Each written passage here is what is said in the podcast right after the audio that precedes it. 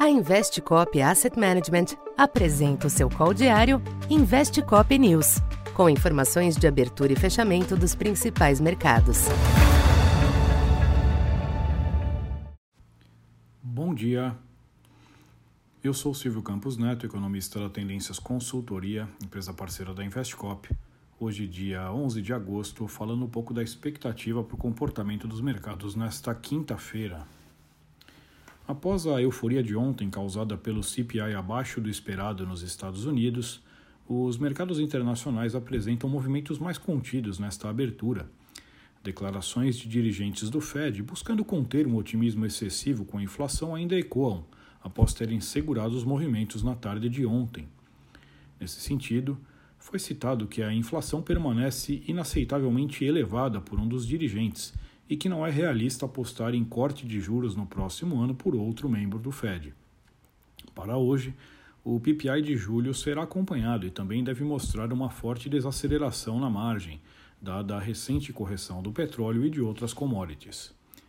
Neste ambiente, os índices futuros em Wall Street ainda tentam estender os ganhos, mas as oscilações são comedidas.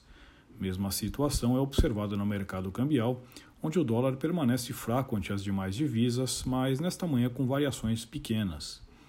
Entre as commodities, o petróleo renova o fôlego após a Agência Internacional de Energia elevar a projeção de demanda em 2022, em meio à crise do gás e ondas de calor na Europa. Com isso, o barril Brent opera na faixa dos 98 dólares, em alta moderada.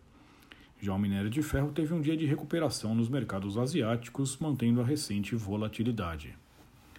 Aqui no Brasil, o panorama externo e a recente melhora da percepção local ainda fornecem suporte aos ativos, ainda que novos ganhos devam ser limitados pelos movimentos dos últimos dias. O Ibovespa, que emplacou sete altas consecutivas, deve esboçar certa acomodação hoje, mas por hora sem indícios de correção. No câmbio, o dólar fica atento à reação do CPI mas os sinais externos da abertura sugerem oscilações pequenas após o fechamento de ontem em 508. Já os DIs avaliam o leilão de títulos pré nesta manhã após os recentes ajustes baixistas.